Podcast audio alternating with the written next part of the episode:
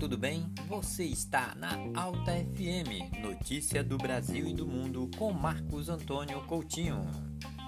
Vacina já! A luta pela vida é imperiosa neste momento. Disseminação do vírus Covid-19.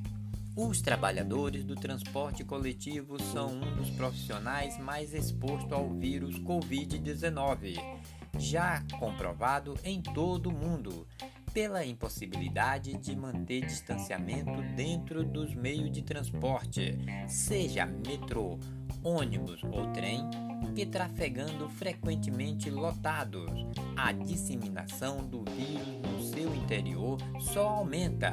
Entre os motoristas e cobradores já se contabilizam mais de 140 mortos pela Covid-19 no município de São Paulo.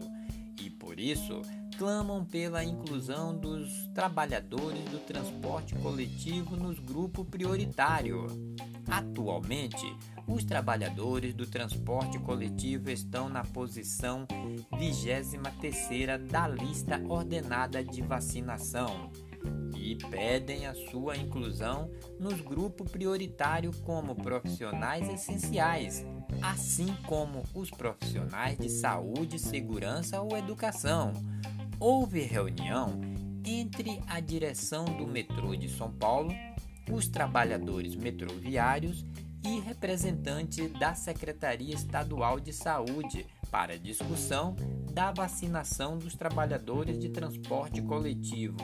E na sexta-feira, 9 de 4 de 2021, aconteceu uma reunião com o secretário Carlos Jean para definição das datas de vacinação. O Sindicato dos Condutores e a Federação dos Trabalhadores em Transporte do Estado de São Paulo também é, se reuniu com o governo do Estado de São Paulo, ciente da grave situação e o número crescente de condutores vítimas fatais da disseminação do vírus Covid-19, a campanha Vacina Já do Grupo Renovação está há muito pedindo a vacinação diante da letargia do sindicato órgão que deveria ser a voz dos condutores de São Paulo.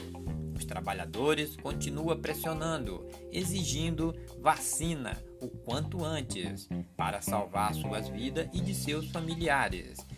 Marcos Antônio Coutinho volta em breve com novas informações.